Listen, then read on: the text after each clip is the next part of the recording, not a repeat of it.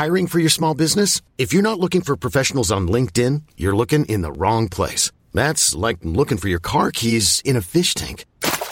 LinkedIn helps you hire professionals you can't find anywhere else, even those who aren't actively searching for a new job but might be open to the perfect role. In a given month, over 70% of LinkedIn users don't even visit other leading job sites. So start looking in the right place. With LinkedIn, you can hire professionals like a professional. Post your free job on linkedin.com slash achieve today.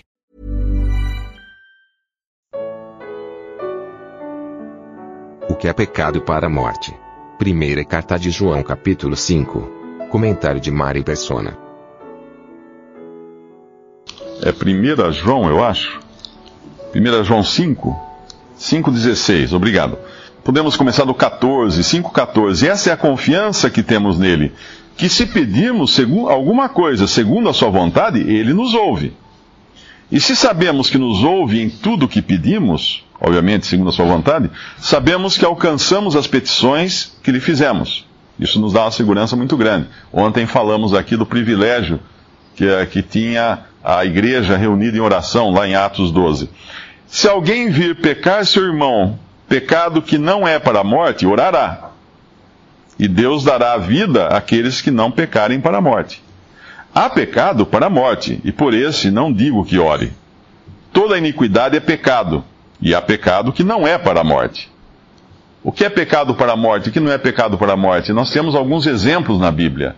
Um deles é o exemplo de uh, Safira e. Como é que chamava o outro? Ananias, né? Em Atos, Ananias e Safira, que mentiram ao Espírito Santo. Era um pecado para a morte, tanto é que eles morreram. Deus os matou. Outro pecado para a morte nós encontramos em 1 Coríntios 5, do homem que estava dormindo com a sua madrasta. E Paulo ordena aos irmãos, né, uh, diz aos irmãos lá de Corinto, juntando a autoridade dele, que era um apóstolo, que fosse entregue a Satanás, aquela pessoa, para a destruição da carne, ou seja, a morte, para que a, o espírito fosse salvo no dia do Senhor. Então ali estava um pecado para a morte, e obviamente era um caso tão, tão horrendo, né, que nem mesmo os, os, os ímpios pagãos aceitavam aquele tipo de, de maneira de viver daquele homem. Uh, era até, até dentro da sociedade pagã romana, que era, que era bastante, ou, ou, ou grega, né, Corinto era na Grécia, que era bastante permissiva, não se aceitava aquilo que aquele homem estava fazendo. Então, era um pecado para a morte. Então, não, oramos por todos, inclusive pelas autoridades, devemos orar. Romanos nos fala isso, de orarmos para to por todos. Eu acho que Pedro também nos fala, por aqueles que são revestidos de autoridade, para que tenhamos paz, para que possamos uh, viver tranquilamente, professando a fé cristã aqui neste mundo. Mas alguns, alguns casos nós temos que nos omitir, sim. Uh, mas são casos muito específicos. Então devemos orar por nossos inimigos, devemos orar por nossos inimigos. Devemos orar por aqueles que nos, que nos afligem, devemos orar. O Senhor na cruz falou, Pai, orou, Pai, uh, não, não imputes a eles esse pecado. Orou por quem? Por seus algozes, por aqueles que cuspiam nele, que arrancavam sua barba, que pregavam as suas mãos e os seus pés na cruz. Mas a uh, única, única, não sei se algum irmão lembra de outra outra condição contrária à oração além dessa, eu não, eu não me lembro, talvez tenha outra na, na palavra. Mas essa é a essa, essa é a ordem aqui do apóstolo em Colossenses 4, perseverai em oração, velando nela com ação de graças. Por quê? Porque quando nós oramos, o que diz lá em, em 1 João?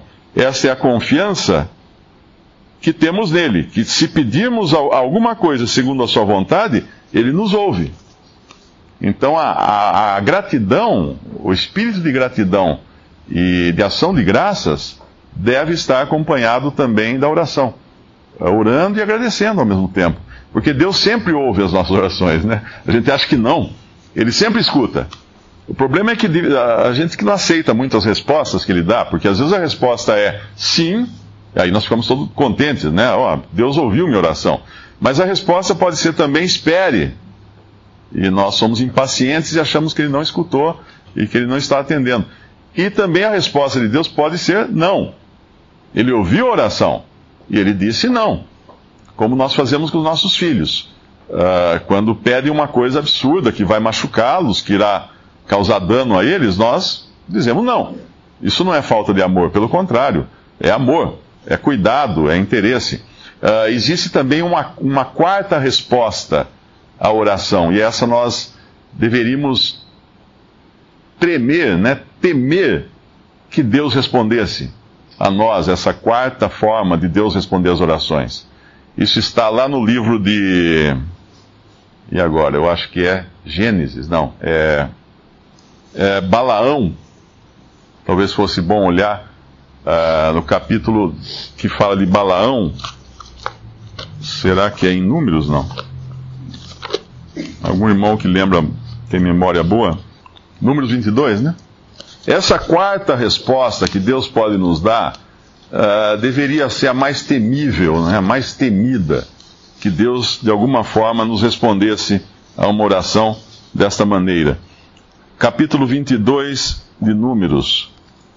Ele, uh, na, resumindo a história aqui, um rei, Moabe, uh, contrata Balaão para amaldiçoar Israel.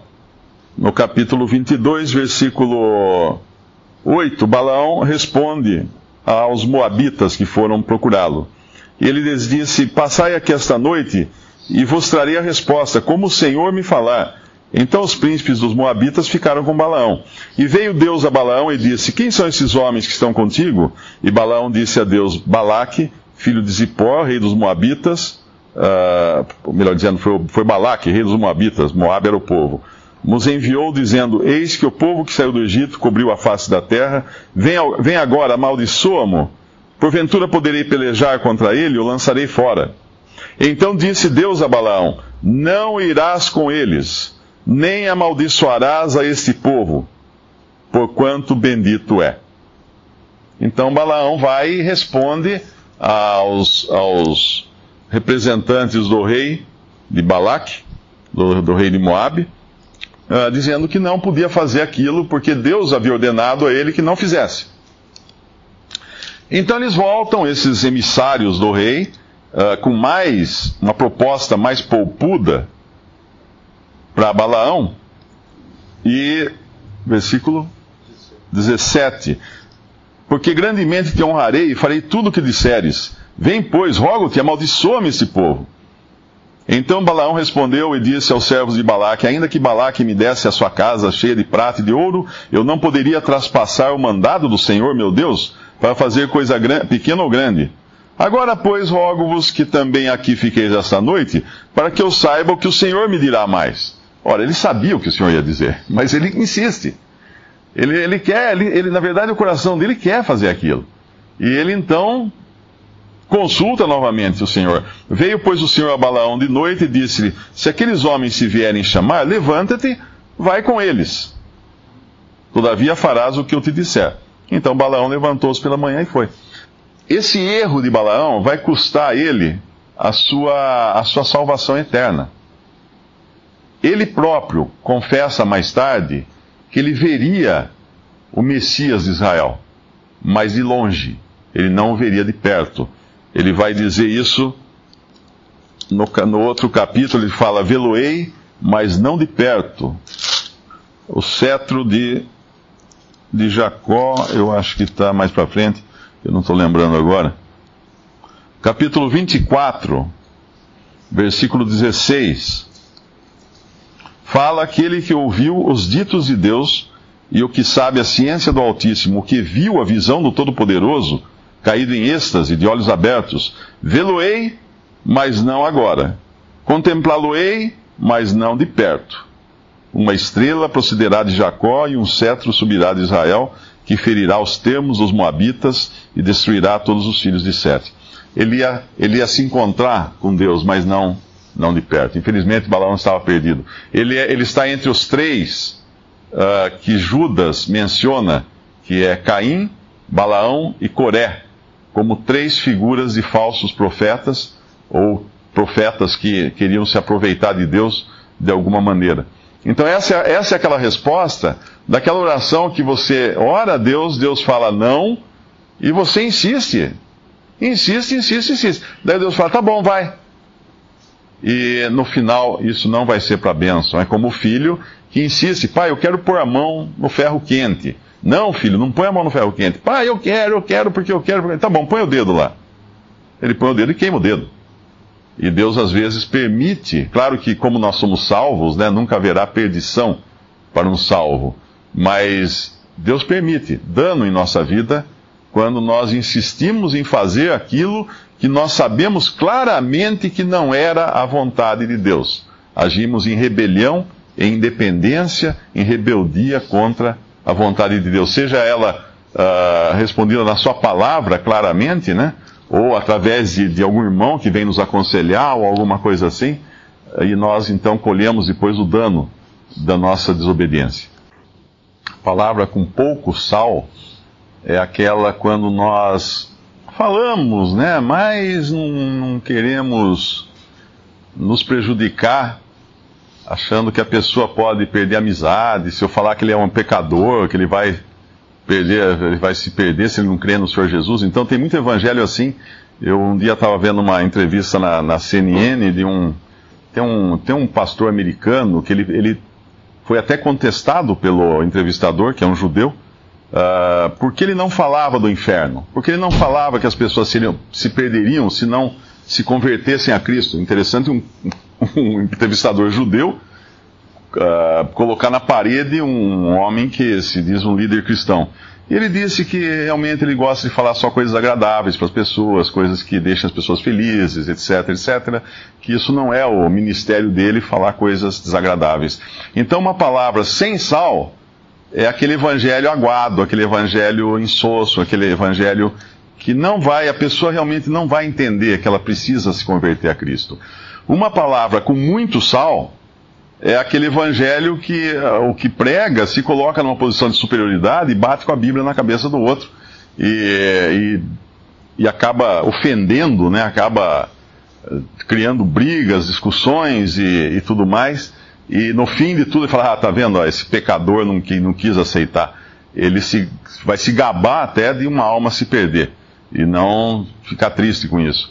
Então a palavra temperada é com a exata quantidade de sal, nem mais nem menos. Exatamente aquela que vai ter um sabor e ao mesmo tempo vai tocar o coração daquela pessoa que escuta. Seja, seja na nossa pregação do Evangelho, seja na nossa conversa usual, né? Porque nós podemos também temperar de menos ou temperar de mais, pouco sal ou muito sal, na maneira como nós tratamos as pessoas.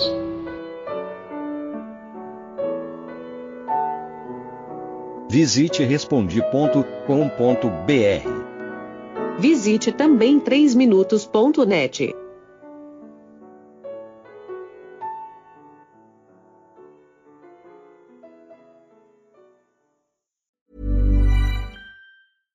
catch yourself eating the same flavorless dinner three days in a row? Dreaming of something better? Well, HelloFresh is your guilt-free dream come true, baby. It's me, Kiki Palmer. Let's wake up those taste buds with hot, juicy pecan crusted chicken or garlic butter shrimp scampi. Mm. Hello Fresh. Stop dreaming of all the delicious possibilities and dig in at HelloFresh.com. Let's get this dinner party started.